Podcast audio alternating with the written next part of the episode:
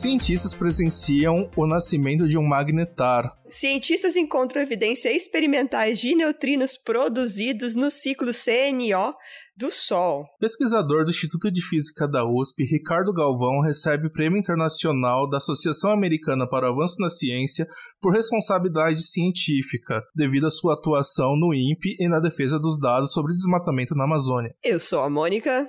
E eu sou o Sato. E você está aqui no Fizi News.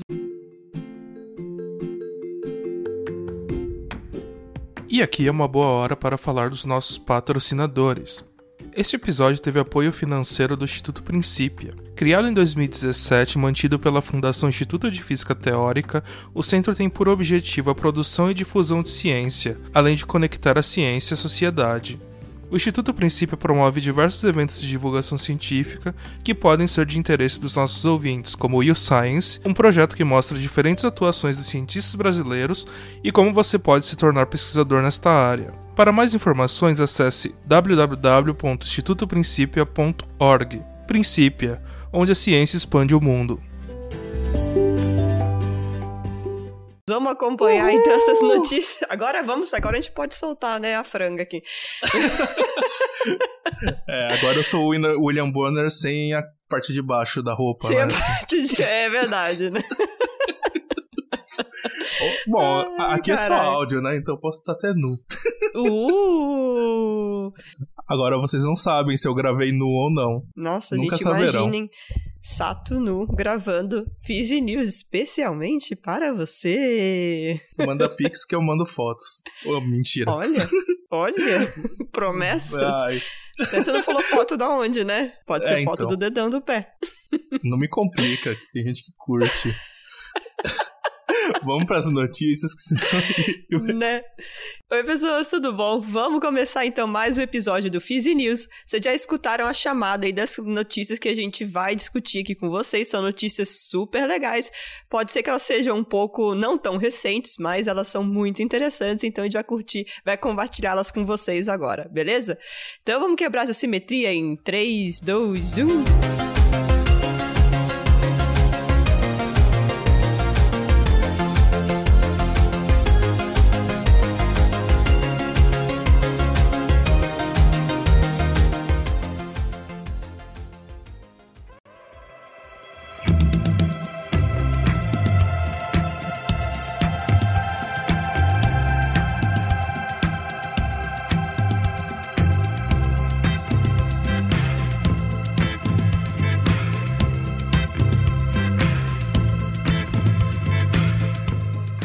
E a gente trouxe a primeira notícia aqui muito legal, é essa notícia do final do ano passado, uh, e ela vai falar sobre a primeira vez que a gente presenciou o evento do nascimento de um magnetar. O magnetar é uma estrela de nêutron jovem que está girando muito rápido e possui um campo magnético muito, muito intenso.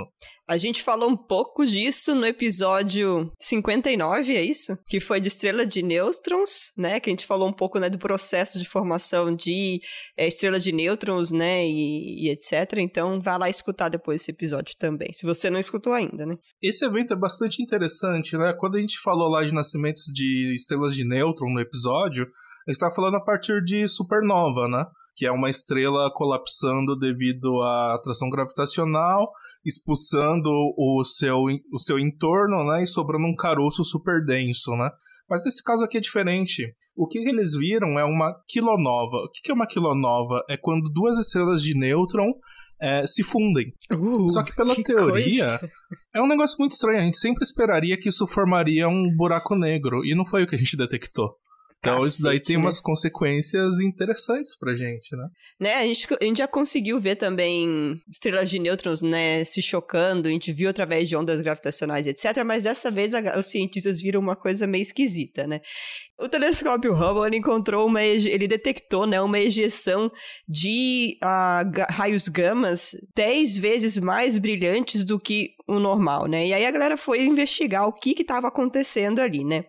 E eles viram que isso estava vindo do nascimento, de um raro nascimento, né, de um magnetar que estava sendo causado, né, por essas duas estrelas de nêutron se chocando. Eles estavam olhando, né, esses, esse, essas ejeções, né, tanto no, no na área de raios gama, mas também com raio-x, com é, infravermelho, rádio, ondas de rádio, né, e aí eles viram que isso podia, né, estar tá sendo a indicação de que um magnetar estava sendo nascido, estava sendo criado.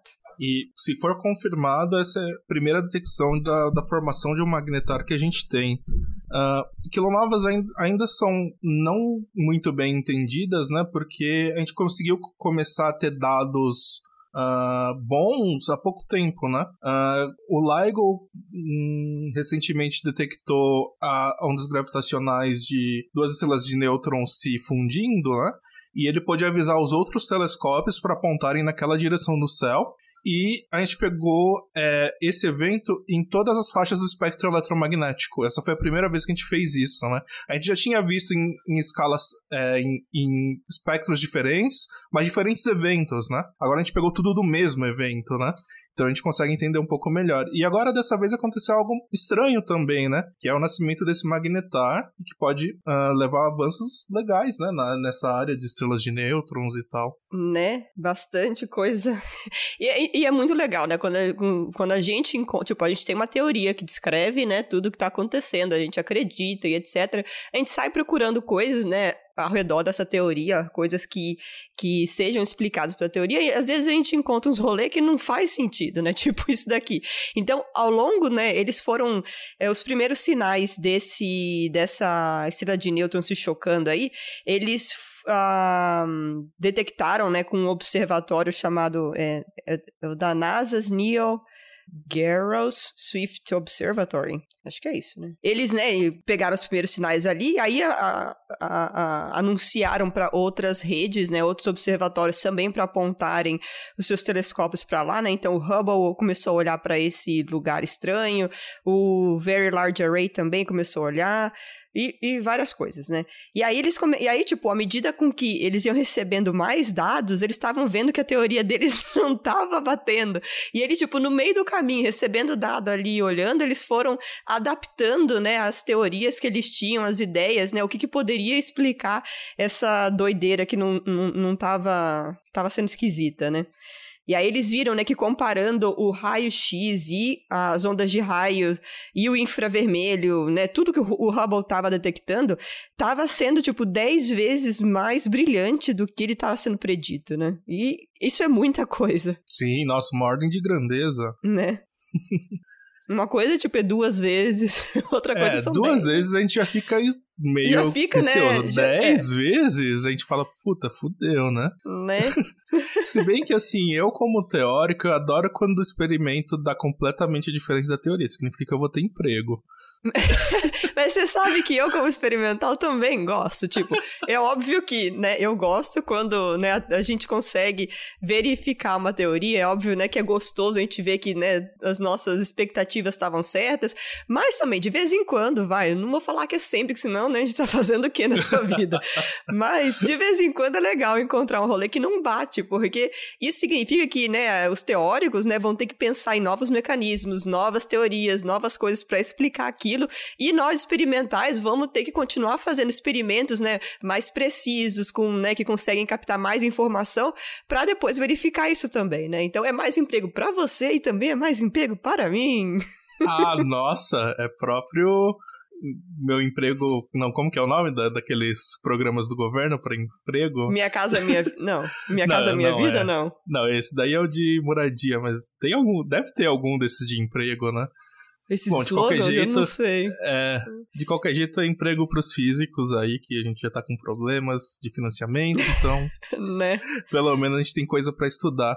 E é sempre interessante porque a gente só vai descobrir coisas novas a partir da observação de eventos que a gente não espera, né? Se tudo bater, é. a gente fica na mesma. Exatamente, né? É legal quando as coisas batem, mas também é, é divertido quando, né, aparecem uhum. umas coisas diferentes. Eu lembro na época do LHC o pessoal todo torcendo para não encontrarem o Higgs, para ter Eu que jogar a teoria fora e fazer uma completamente diferente. Porque era né? a única pecinha que faltava, né, do modelo padrão, era a única assim. Pecinha, né? E agora Bom, agora tem os neutrinos, né, que podem estragar também, mas não, então, eles não, então, mas o modelo padrão é aquilo, o modelo padrão tá lá bem de boa, né? Acho que a gente não consegue mais mexer no modelo padrão, né? Mas os neutrinos, eles, né, não, eles não, eles são umas pecinhas de quebra-cabeça, sabe que tem aquela bordinha meio arredondada que não entra direito, não encaixa direito, mas eles são parte, né? É tipo, é. né? Ele não encaixa direitinho, mas ele encaixa. A gente deu uma ali, forçadinha, né? deu uma lixadinha na é. peça e coube. Exatamente. Mas agora a gente tá olhando, né, com os neutrinos com mais carinho e, tendo, e descobrindo nessas né, arestazinhas deles aí. Sim. É, e voltando um pouco pro processo que eles observaram, né, quilonovas são bastante interessantes para a gente entender melhor, porque elas são responsáveis pela criação de elementos pesados no universo, né? Uh, a gente tem elementos muito, muito leves sendo criados desde o Big Bang, né? Por causa da explosão, energias muito altas que vão caindo até ter um, uh, uma energia baixa o suficiente para as ligações entre átomo, entre partículas serem estáveis, né? Depois a gente tem as estrelas fundindo núcleos, né, para se manterem estáveis e, e, eles criam elementos até o ferro, mas aqueles elementos bem pesadões, ouro, platina, urânio, eles vêm desses processos R que acontecem em quilonovas, né? E aí entender eles é fundamental para entender como esses elementos pesados que são comuns pra gente, né? se uhum, formaram né? e se espalharam pelo universo. Ai, saber que o meu brinco que tá na minha orelha aqui teve origem, imagina, coitado, né?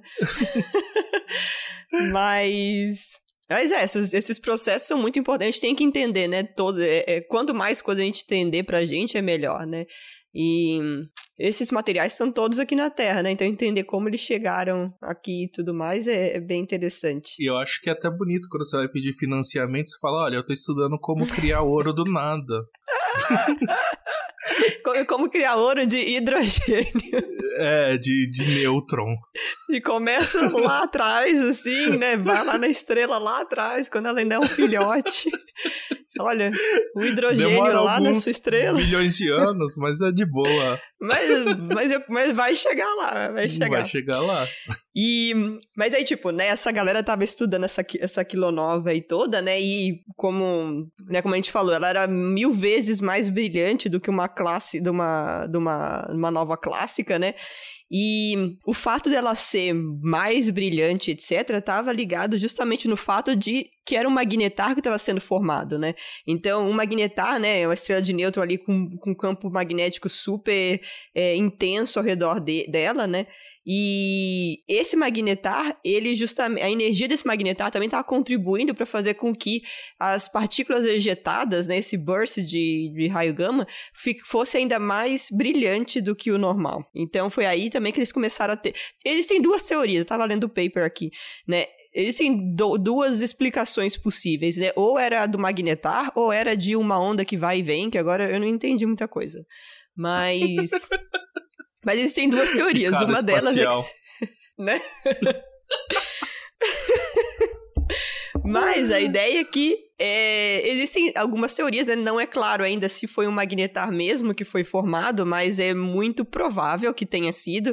Mas existe uma, existe uma outra linha que também poderia explicar isso. Se for realmente um magnetar, né, um magnetar estável que foi produzido nessa, nessa, nesse, nesse choque de estrelas de nêutrons, né, a gente, é, os cientistas, né, eles predizem que vai existir ainda uma emissão de rádio mais para frente, daqui a uns alguns anos, uns seis anos, depois desse choque dessas estrelas de nêutrons. Então, a gente tem que ficar aqui sentadinho ainda esperando e realmente para confirmar isso tudo, vai ser coletando mais informações sobre né, o que sobrou dessa quilonova. Né? Então, a gente continuando olhando para lá, a gente vai ter mais informações, vai conseguir captar mais sinal vindo de lá e a gente consegue ver se realmente foi uma quilonova, ou se foi um magnetar ou não que sobrou dali, né? Uhum. E aí tem essa outra hipótese aí que a gente não entende direito, mas ainda tá aberto, né? Não é completamente certo que é um magnetar. É, exatamente. Uh, lindo, né? vamos para a próxima notícia, então? Vamos partir a próxima notícia. Essa daqui é linda, é querida do nosso coração. Nossa, porque S2, tem a S2. ver com os S2, S2 e mais S2, porque a gente gosta desses caras, né? Essa segunda notícia aqui, né, foi hum, que os cientistas encontraram pela primeira vez a evidência experimental de neutrinos vindos, né, produzidos no ciclo CNO do Sol. Bom, vamos lembrar, né, que o Sol não é uma não é uma bola de fogo no nosso universo, né, no nosso sistema solar, né? O Sol, ah. ele produz, ah, não é? Pô, mas é mó quente, Porra. como assim? É quente. Então, deixa eu contar um negócio pra você, né? Então, né, o Sol, infelizmente, não é uma bola de fogo que fica sobrevoando, flutuando ali no sistema solar, né? ele vai produzir, né, toda a luz que a gente vê nele, todo o calor que a gente recebe dele, vem de processos de fusão nuclear, né? Então, o que a gente sabe, né, do Sol é que a maior parte da energia dele vem através de fusões, né, do ciclo é, próton-próton, né? E além de, né, então você combinando ali vários prótons, quatro prótons, e no final você tem energia, uh, sendo liberada, né? Luz sendo liberada, neutrinos também sendo liberados. Muito amor também, porque o Sol manda bastante amor pra gente que adora um dia ensolarado. Certeza que isso é enviado diretamente do Sol para cá. Mas, é, né, então também vem os neutrinos emitidos nesse processo todo, né, de fusão nuclear. E o que é lindo, maravilhoso, a gente está estudando esses neutrinos já tem tempo, a gente está cansado, não, não, ninguém cansa de estudar neutrino, né, mas a gente já tem tempo que a gente está estudando esses aí, desde a década de 70 a gente já fez descobertas muito legais, né, sobre oscilação de neutrinos, olhando para esse fluxo de neutrinos vindo do Sol, mas, o que acontece? Existe também um outro uh, ciclo que também produz energia, né, que também consegue é, produzir neutrinos também que chegam aqui na gente, que é o ciclo CNO. Você quer contar pra gente o que é o ciclo CNO, Sato? Claro. Ah, bom, é, esse também é um ciclo de fusão de, de hidrogênio em hélio, né? Só que ele é catalisado por alguma, alguns elementos químicos, no caso carbono, nitrogênio e oxigênio. Uh, no final das reações, sobra carbono, nitrogênio e oxigênio. Uh, então você consegue reiniciar o ciclo vai, vai mudando de carbono para nitrogênio, nitrogênio para oxigênio, e, e, então essas moléculas no final meio que continuam, mas aí você continua saindo hélio, e energia e neutrinos, né? Então é um outro jeito da gente conseguir fazer fusão nuclear. Uh, as cadeias PP, que a Mônica comentou, são mais importantes para estrelas pequenas, né? Então você tem estrelas de uma massa solar, 0.8 é, massa solar, né? Mas se você tem estrelas um pouco maiores, é, o ciclo CNO é mais relevante do que a cadeia PP. Então é interessante entender esse ciclo, porque ele mantém, é, é o que mantém as estrelas mais pesadas, né? Sim, sim, sim. E a gente estudando também sobre os. Né, a única maneira, a melhor maneira para a gente ter acesso sobre o que acontece dentro do Sol, né, no interior do Sol, é olhando para os neutrinos. Porque a luz que o Sol manda para a gente levou milhões, bilhões de anos, né, desde que ela foi produzida até chegar aqui na gente. Então, é difícil a gente ter alguma informação sobre o centro da estrela, sobre o interior da estrela, né? Mas os neutrinos não. Os neutrinos eles vêm direto, tipo, né? Eles saem correndo dali e chega aqui na Terra de boa. Então, é, a melhor coisa pra gente, para olhar para o interior das estrelas, é olhar para os neutrinos. Então, olhando para os neutrinos que chegam aqui, né, de, desses diferentes ciclos, a gente consegue saber qual é a composição também do interior do Sol, porque o fluxo de neutrinos que vai vir para a gente, né, desse ciclo CNO e etc., ele vai ser alterado, né, ele vai ele, ele depende também de quantos desses metais tem lá dentro, né, e isso é bem interessante. Uhum. Metais de astrônomo, né? É, é metais de astrônomos, né? Metais é o que, que tá a partir é. do do, do, nitrogênio. Do, é, do existe carbono hidrogênio, hélio e metais. E metais. Tabela periódica dos astrônomos. Ó, é, gente, não é brincadeira, é assim que eles chamam. Metalicidade é tudo que é, não é hélio e hidrogênio. Metalicidade. É bonito, Sim. né? E essas reações acontecem exatamente no núcleo, né? Na superfície não tem essas reações nucleares. E como a mãe que estava falando, elas liberam fótons, né? Ou seja, luz. Mas ali é um ambiente tão energético, tão cheio de partículas que os fótons ficam sofrendo espalhamento ali com as outras partículas, né? E demora muito para ele ser eliminado aí. No mínimo 100 mil anos. No mínimo, pode ser milhões de anos. Ai, então, a gente não vai esperar tudo isso. E fora que a informação se perdeu em todos esses espalhamentos, é, então, né? Do que aconteu exatamente. lá no núcleo. Se a gente quer estudar o núcleo, sobrou neutrino. É difícil de detectar? Neutrino. É, mas é o que a gente tem. É o que a gente... Mas a vantagem é que vem muito neutrino, né, do Sol, né? Lembra que o Sol é a nossa maior fonte de neutrinos, tudo bem, a maior parte deles vindo do ciclo PP, né? Mas são bilhões de neutrinos, trilhões de neutrinos que atingem a gente por segundo. Então tem muito neutrino. Quando a gente aprende, né, a lidar com, a, a detectar esses neutrinos, fica um pouco mais fácil, né? Inclusive, né, o experimento que detectou esses neutrinos da cadeia da, do ciclo CNO foi o Borexino, né, na Itália. E ele é um detector de dos, mais de, duze, de 280 e tantas toneladas de cintilador líquido. A gente já falou sobre a detecção de neutrinos em algum outro episódio aqui do Physicast, mas é um tipo de material né, que vai ajudar a gente a detectar os neutrinos, então é cintilador líquido. Então, na verdade, isso aqui é uma bolha, é um, é um não é uma bolha, é um, sei lá, uma bola cheia de um, um, líquido de limpar a bunda de bebê, que é basicamente a base desses cintiladores líquidos. né? Então você pode colocar o seu bebê dentro desse, desse borexino né? e limpar a bunda do seu bebê. Não, brincadeira, a gente não faz essas coisas, não. Coitada da criança. Né? E, Coitado é... do detector, vai ficar. vai, vai sujar. A gente precisa desse detector limpo, né? E aí, Cetriz, não pisa aqui, sai daqui. Cetriz tá andando aqui na frente e eu tô vendo ela quase pisando aqui no computador, mas ela passou direto aqui. Reclamou, mas passou. Então, e aí esse, esse, essa bola, esse, né, essa câmara cheia de cintilador líquido, ela também tem várias, tem mais de duas mil fotomultiplicadoras, né, que são, é, são equipamentos que detectam a luz, né, então tem, é uma bola cheia de, de, de, de, de olhinhos, né, olhando para dentro desse, dessa bola de cintilador líquido e a gente consegue detectar os produtos, né, da interação dos neutrinos. O problema é que esses neutrinos têm baixíssima, baixíssima energia.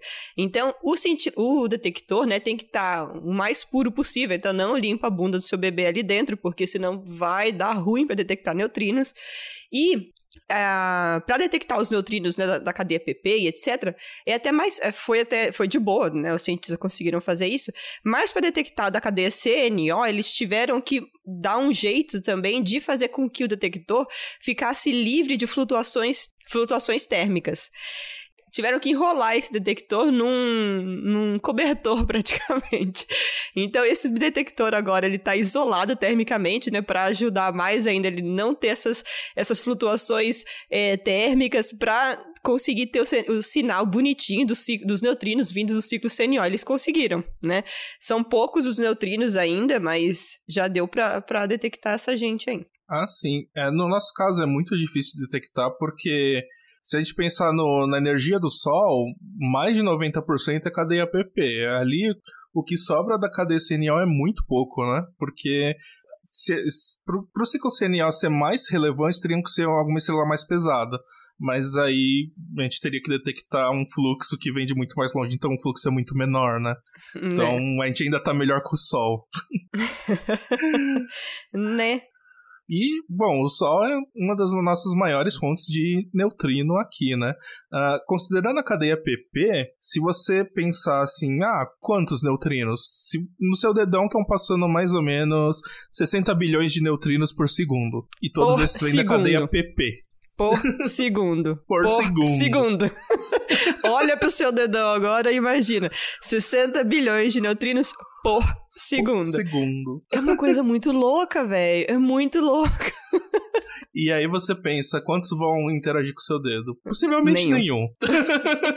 Ao longo da sua vida, talvez uns dois. É, acho Não, que acho a média que... é isso, né? Um, um a cada 100 anos. Acho que no corpo inteiro, né? É, no corpo acho inteiro. Corpo inteiro. Um a cada 100 anos. E aí você vai sentir, sei lá, um choquinho. Ou não, né? Não sei. Ou não, né? Você não sente porra nenhuma quase. Ah, libera um elétron ali, não libera? É, mas. Mas, é. né? Um elétron. Um elétron, né? Pra coitado mols de outras coisas. Né? O, o coitado ali ficou perdido, aí sabe de outra volta, né? Ele ficou olhando pro lado, olhando pro outro. É o elétron que veio do neutrino, da interação do neutrino ali. O coitado nem sabe o que tá fazendo ali no seu corpo. É, então. Ai, caralho. Hum. E qual que é a maior diferença, né? Como que a gente sabe que a gente está detectando um neutrino do ciclo PP e do ciclo CNO? E aí? Hum... Tchan, tchan, tchan. A gente não tem muitos dados diferentes sobre os neutrinos, né? A gente pode saber o quê? O tipo de neutrino que é, né? Que são neutrinos, antineutrinos e tem as três famílias. A gente Uhum. sabe a energia deles, né? E de vez em quando, dependendo do experimento, a gente sabe a trajetória. Sim, Então, qual, qual desses dados seria o relevante nesse caso? eu acho que é o quanto tempo o neutrino estava dormindo antes de sair, não? Hum, Não Quanto? é esse o dado mais relevante? Quanto tempo o neutrino estava dormindo antes dele acordar e vir pro, pra Terra?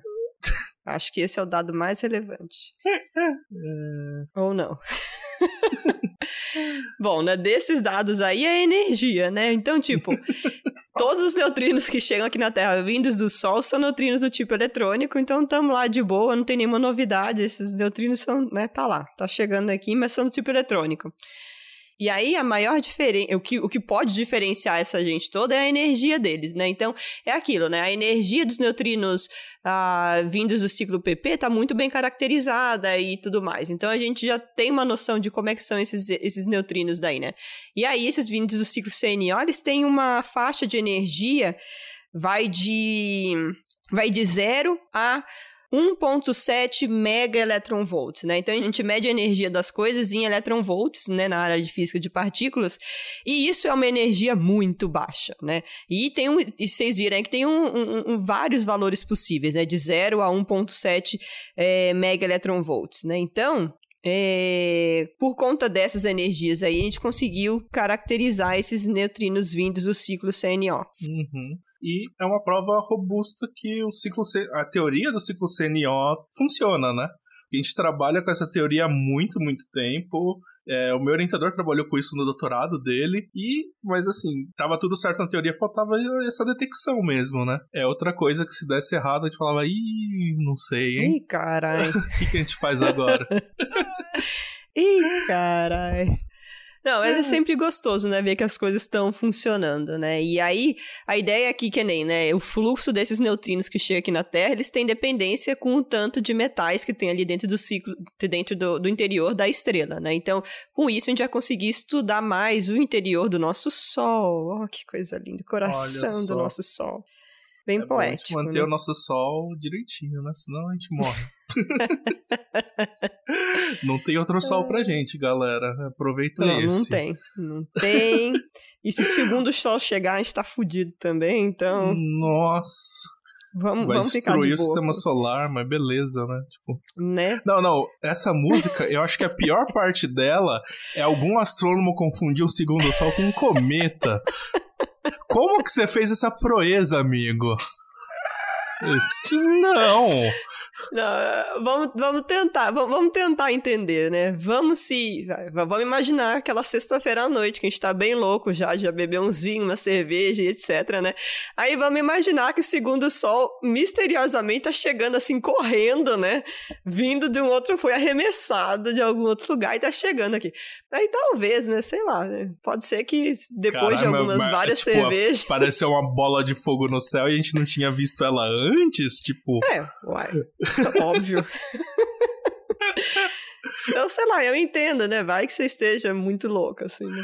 É, esse, esse astrônomo tava num. Tá, na- não. naqueles final de congresso, sabe? Nossa, o gosta, drink de final de congresso. gosta, né? Hashtag saudade de congresso. Nossa. Gente, vocês acham que cientista é tudo sério? A maior parte do Tem tempo sim, é. mas no, no final do congresso você quer mesmo é Nossa. tomar os drinks ali e Nossa. confraternizar com a galera, né? Né? Aliás, Bom, mas- eu acho que é você acha você arranja mais contato assim do que palestra às vezes. Ah, é? Nossa, gente, muito melhor pra arrumar, pra fazer contato e etc, né? Lembrem-se, as pessoas procuram, né, Pra você fazer contatos úteis assim na sua vida, né, Pra conseguir emprego, etc. As pessoas, óbvio, querem saber, né, se você manja de física, no caso, mas também querem saber se você é um ser humano legal, né? Então, Ah, a sim. parte da biritinha ali, né, e bater papo sobre, sei lá, Uhum. X, né? Eu lembro o último congresso que eu fui, eu e mais dois rapazes como conhecido como os caras da caipirinha, que era a gente que tava fazendo. Melhor maneira de ser conhecido no congresso.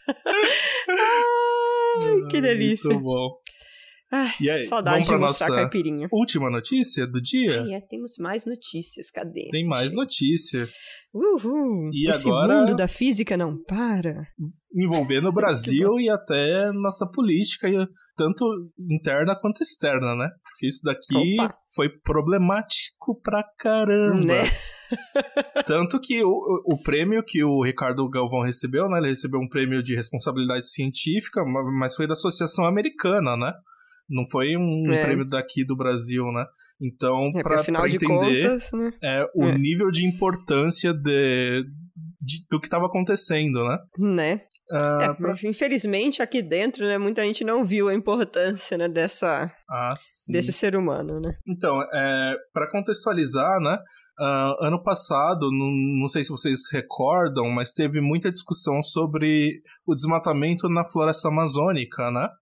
E isso veio principalmente por causa dos dados do INPE, mais especificamente do DETER. O DETER é o Sistema de Detecção de Desmatamento em Tempo Real. Então, ah, ele é em tempo real porque o que, que eles pensaram, né? Se a gente quer ah, conseguir alertar os fiscais do IBAMA para irem ah, fiscalizar, você tem que achar o negócio na hora e alertar, né? Porque se demorar uma semana para você alertar, os caras Né? já foram embora, você não vai pegar eles. Já foram Então embora, eles- levaram a madeira. Sim, já era, né? Esses caras são espertos, assim. E esses dados são públicos, né? Então, se tem alguém ali que deve entender disso e vai alertar eles, né?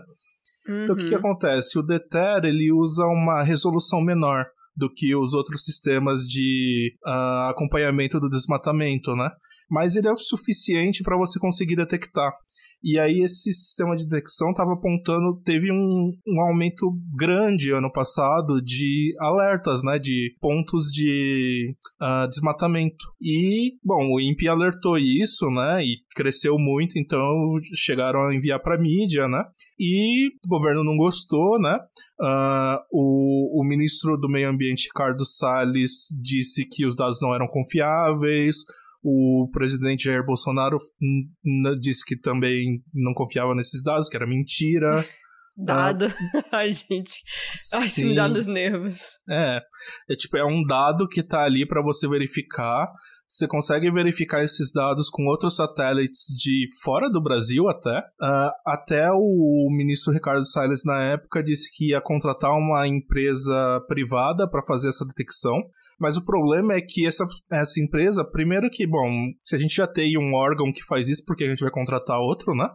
E segundo é que ele tinha uma resolução desnecessária. Ele era tinha uma resolução boa pra caramba, mas quanto tempo vai demorar pra você processar esses dados, né? Você precisaria colocar esses dados num computador pra processar e aí não adianta, né? Então é um dinheiro jogado fora.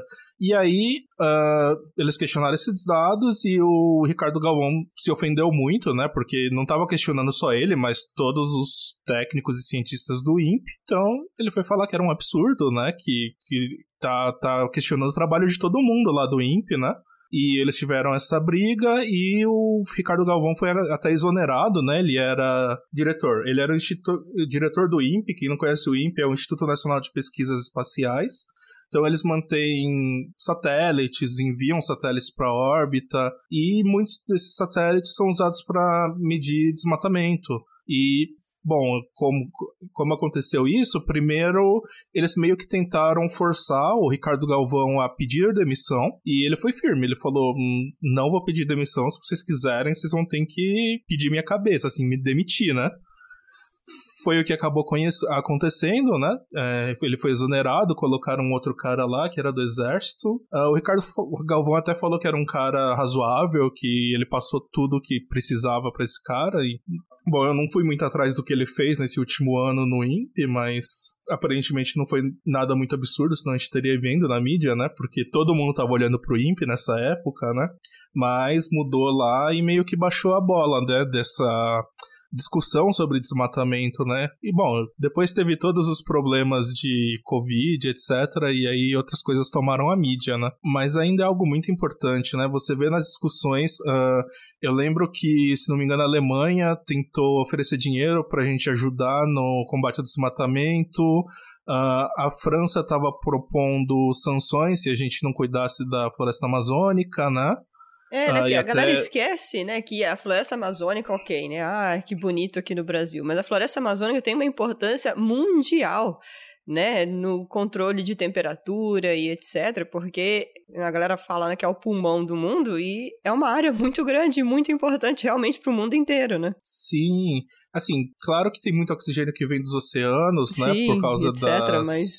é, das algas, etc, mas as floresta, a floresta amazônica em especial, ela mantém aqueles que eles chamam, como que é? Rios aéreos, alguma coisa assim, que são os fluxos de água por nuvens e etc, né, pelo ar, se não tiver lá, uh, a gente vai acabar com uma área muito grande. E é uma das últimas florestas do mundo, né? né nessa região uh, equatorial e tal. Se você pega outras regiões dessa mesma faixa no globo, você vai perceber que são desertos. E aí, se a gente continuar desmatando, a tendência é transformar aquilo num deserto também. E aí a gente tá fudido. E assim, tem uma taxa de desmatamento a partir da qual a floresta não consegue se manter. Ela já tende para esse outro lado, né? De virar um deserto ou algum, alguma outra coisa. Então, tem que ser levado muito a sério, né?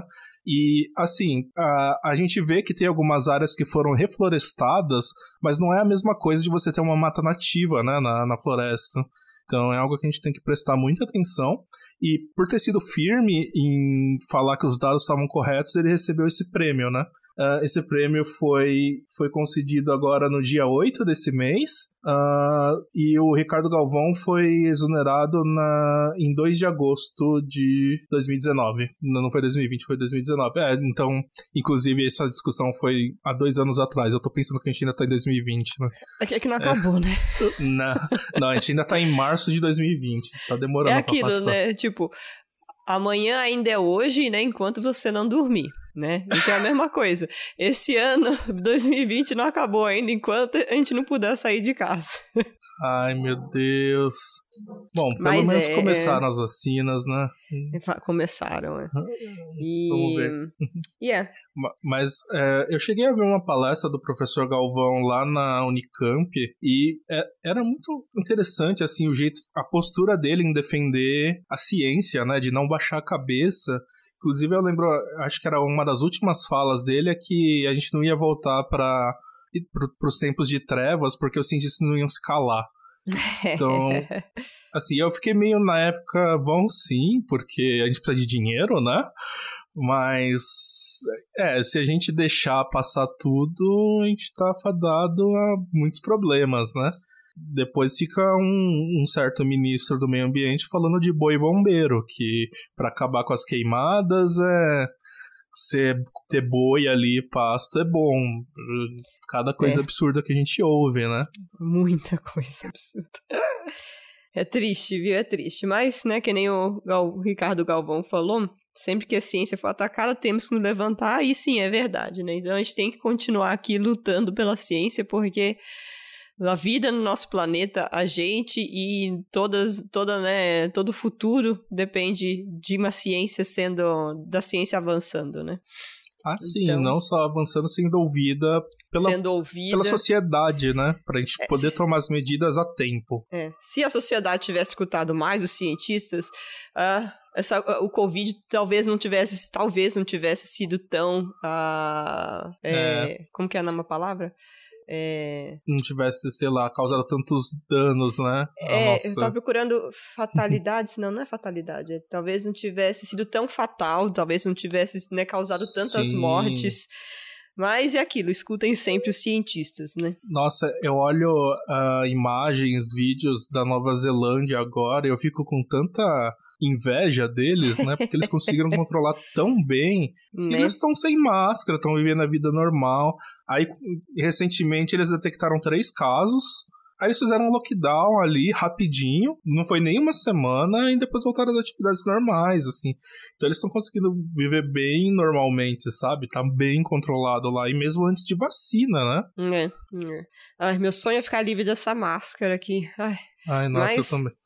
Por enquanto a gente segue as orientações, né, de dos, dos órgãos competentes de saúde, dos cientistas, etc. E Uhum. esperava a Inclusive, vacina chegar. A outra coisa que me lembrou de- desse problema da- do, do desmatamento, né?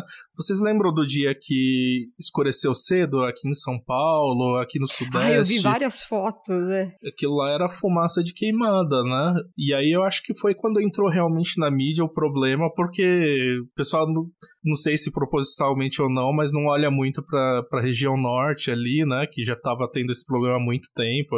Inclusive tinha lugares que era ruim de respirar à tarde e tal. Mas quando veio aqui, foi pras mídias, né? Eu lembro que estourou isso no dia. E aí o pessoal olhando é, medição de CO2 na atmosfera e etc. Assim, é bom que tenha alertado, né? Mas eu acho que não precisa esperar chegar aqui o problema, né? Pra Exatamente. tomar alguma atitude, né? Exatamente. Ai, complicado, né? Ah, Que sim. tal uma notícia bônus? Notícia bônus qual? Só, só pra gente pincelar aqui, né? Que hoje é que dia? A gente tá gravando esse episódio dia, fe... dia 20 de fevereiro, né? Sábado, olha só o que a gente faz por Olha vocês. Sábado. E quando foi? Ante... Ontem, anteontem? Anteontem, né? Que pousou Ah, a- sim. A Perseverance. a Perseverance em Marte. Olha que coisa linda. Sim. Você chegou a acompanhar o pouso lá, o pessoal Puta, eu todo não empolgado? acompanhei. Eu tava em reunião. Nossa, que É, ódio. Eu não acompanhei ao vivo, mas depois eu vi aquele, aquele vídeo quando, depois, Ah, depois que passa aqueles sete minutos de. Como De- que eles chamam? Do medo, alguma coisa é, assim? de terror. Que- é. é, quando que eles ficam sem comunicação, né? Ação, é. Aí o pessoal todo vibrando que deu certo. Depois aquela primeira foto do Percy. Ah, Foi demais, assim, nossa. E a galera reclamando que a foto tava em preto e branco. Caralho. Porra, a foto veio de Marte, cara. O que vocês estão falando? Porra. Depois manda umas fotos Né? melhor, mas é só pra saber se que deu tudo certo, tá é, ligado? né? A primeira, a primeira coisa que os cientistas precisam saber é se, a, se, a, se, a, né, se, se o equipamento chegou em segurança, se o, o lugar é de boa, né? Se tá num lugar ok. Então tem que ser uma foto que chegue, chegue rápido, né? Imagina se tiver ali, tiver caído no meio de uma. De uma de uma, uma tribo canibal. Não canibal, que aí não vai ter problema Caraca. pra ele, né? Se ele encontrar vida, eu fico feliz também. Ainda Né? mais vida inteligente que consiga comer ele. Vida então. Não, mas eu, eu vi um meme que foi muito engraçadinho. Que era um monte de ET, né? Tipo, tinha toda uma civilização lá bonitona. E os ETs estavam segurando uma, um quadro, né? Na frente da Perseverance. Que o quadro era justamente a foto que a gente. pra gente não descobrir eles, né? pra gente não descobrir eles. Tipo, toda uma civilização organizada ali, vários foguetes, etc. Muito bom. Pois é, qualquer dia a gente volta para discutir sobre, né, sobre, sobre isso com vocês, mas a ideia, né, é que a, a Perseverance vai procurar, né, por vai, vai olhar para, né, para sinais de vida e vai analisar o solo, vai analisar outras coisas, né, de Marte e talvez até voltar para a Terra, né? É, é, ele vai coletar amostras e, se não me engano, uma outra missão vai ir lá buscar essas amostras, né? É, de minerais e etc. Então é. bem interessante. É, no site dele está escrito for, for possible return to Earth. Então, É. for possible é que, né, não sabemos. A gente não sabe se a gente vai trazer o robô de volta, mas a amostra a gente vai. né? Mas é isso aí, galera. Aliás, é é uma Ah. coisa super diferente, assim, e mais interessante de quando você quer puxar papo com alguém. Você fala assim, ô, você sabe qual é o único planeta completamente habitado por robôs? E a resposta é Marte. né? Nossa, existe um planeta habitado por. Existe! Existe, porra. 100%. Bom, acreditamos, né? Talvez É. sim, 100% habitado por robôs é Marte. E o legal é que, né, essa, essa, essa sonda ela foi lançada daqui em julho do ano passado, né? Julho de 2020. E Uhum. só chegou lá agora, né? Então imagina como é fácil viajar pra Marte. Inclusive, Né? tinha. Na época teve um negócio de divulgação da NASA que você colocava. Se preenchia seus dados lá e ia ser o. Criava tipo uma passagem assim e ia ser o nome junto com o, com o foguete, né? Ah, eu não sabia disso. É, tem várias pessoas. Eu vi no Twitter o pessoal fazendo assim. Ah, meu nome vai chegar ali em Marte, não sei ah! o que lá. Ah! que legal, velho, que legal. Né? Ai, muito bom. Tem também no, no site que eles fizeram agora para divulgação do pouso, tinha um negócio para você fazer montagem sua, tanto na lá na NASA, né, na cabine de de comando quanto em Marte mesmo, né? Então o pessoal Muito todo, bom. opa, tô aqui acompanhando na NASA e não sei o que lá. Achei, achei genial, assim, cara. A divulgação científica que a NASA faz é incrível, assim. Né? É uma das melhores divulgações institucionais que eu conheço no mundo. É muito boa, é muito boa. É aquilo, né? Tem investimento, né? É, tem investimento pra caralho, né? Ajuda bastante, né? Mas é legal Sim. o pensamento deles, né? De fazer isso, né? Sim. É, você cai até em expressão popular, né? O pessoal fica falando assim, ah, brasileiro tem que ser estudado pela NASA. A NASA cuida do espaço, velho, mas... Mas o bom é que a galera tá... sabe que NASA faz pesquisa, né? É, então, Isso é muito né? legal. Teve uma pesquisa lá na, na região de Campinas, né? E boa parte da população acha que a Unicamp é um hospital, porque eles só vão exatamente. lá quando eles precisam de atendimento. Mas exatamente, então, assim... quando eu dava aula em cursinho, tinha uma menina, tinha, um, né, tinha uma aluna que ela, uma vez ela chegou para mim e falou: Nossa, mas por que a galera fala tanto de Unicamp aqui? Eu falei, hum. ué, porque, né, o cursinho para fazer vestibular, né, para entrar na Unicamp. Nossa, mas a Unicamp não é só o hospital? Foi essa a pergunta, foi essa a conclusão. Então, mesmo a galera, né, que tava indo prestar vestibular, tava lá no cursinho para prestar vestibular, também não sabia o que era a Unicamp. Então, é muito complexo, né? Tipo, Sim. tá lá um instituto de pesquisa super avançada, mas a população não sabe o que, que ele faz, né? Uhum. E aí a gente tem que, é, tipo, fazer conhecidas as instituições brasileiras de pesquisa também, né? Uma coisa que eu achei genial nesses últimos dias foi o clipe do Bumbum Tantan lá no MC Fiote. Muito bom. Cara, foi muito bom. Mostrou as instalações de pesquisa, mostrou os pesquisadores que trabalharam na COVAC, né? Então, uhum. super legal, assim. É, vamos, né? Tem que, a gente tem que fazer, é, a gente tem que fazer mais uhum. divulgação dentro das nossas instituições. É, quem sabe um dia vai mudar assim pra ah, o brasileiro tem que ser estudado pela, pelo Butantan ou pela, sei lá, pelo Sirius. Né? Alguma instituição Nossa, brasileira. Véio. Vamos colocar brasileiros nas linhas lá do Sirius. Olha, eles já estão começando que... com animais vivos, né? Pra, pra né? colocar um humano ali. Rapidão, eu tenho uma lista de pessoas eu posso mandar para eles. Opa! É, eu não acho que vai virar Hulk, mas a gente pode mentir pra essas pessoas. A gente pode mentir, exatamente. É. Não, mas a minha lista é de inimigos, não é lista de. Ah, é, eu, eu, gosto, eu, eu tava pensando num, num ministro aí. Ah. Aliás, em alguns ministros, né? Mas se eu puder escolher um, tem um ali, né? Especial. Né? Especial. Ai, mas é isso, não citamos nós, porque não queremos nos comprometer. Não, imagina. E Mas essas foram aí, né? notícias desse Fizi News. Obrigado por acompanhar uh. a gente até aqui. Uh, sigam a gente nas redes sociais, né? A gente tem Twitter, Instagram, uh, Facebook.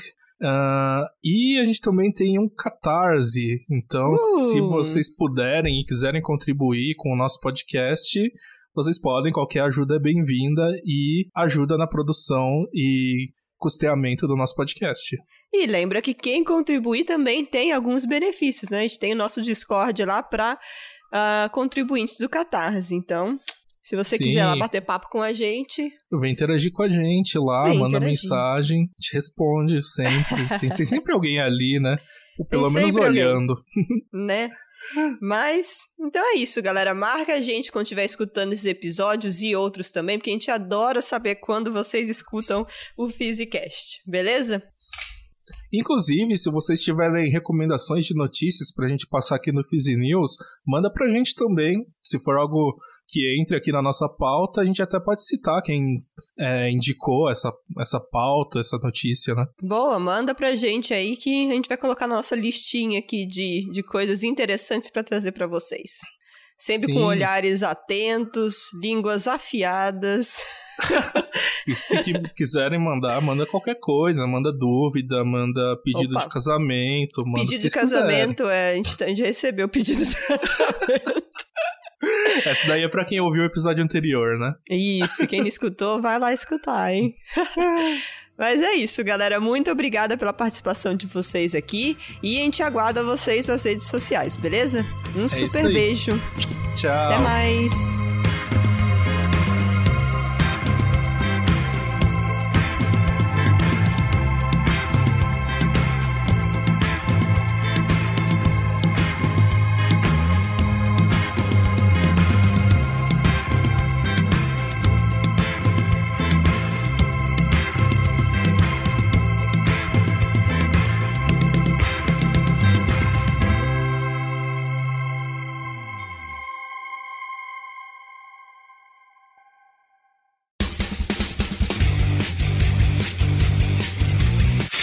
parties.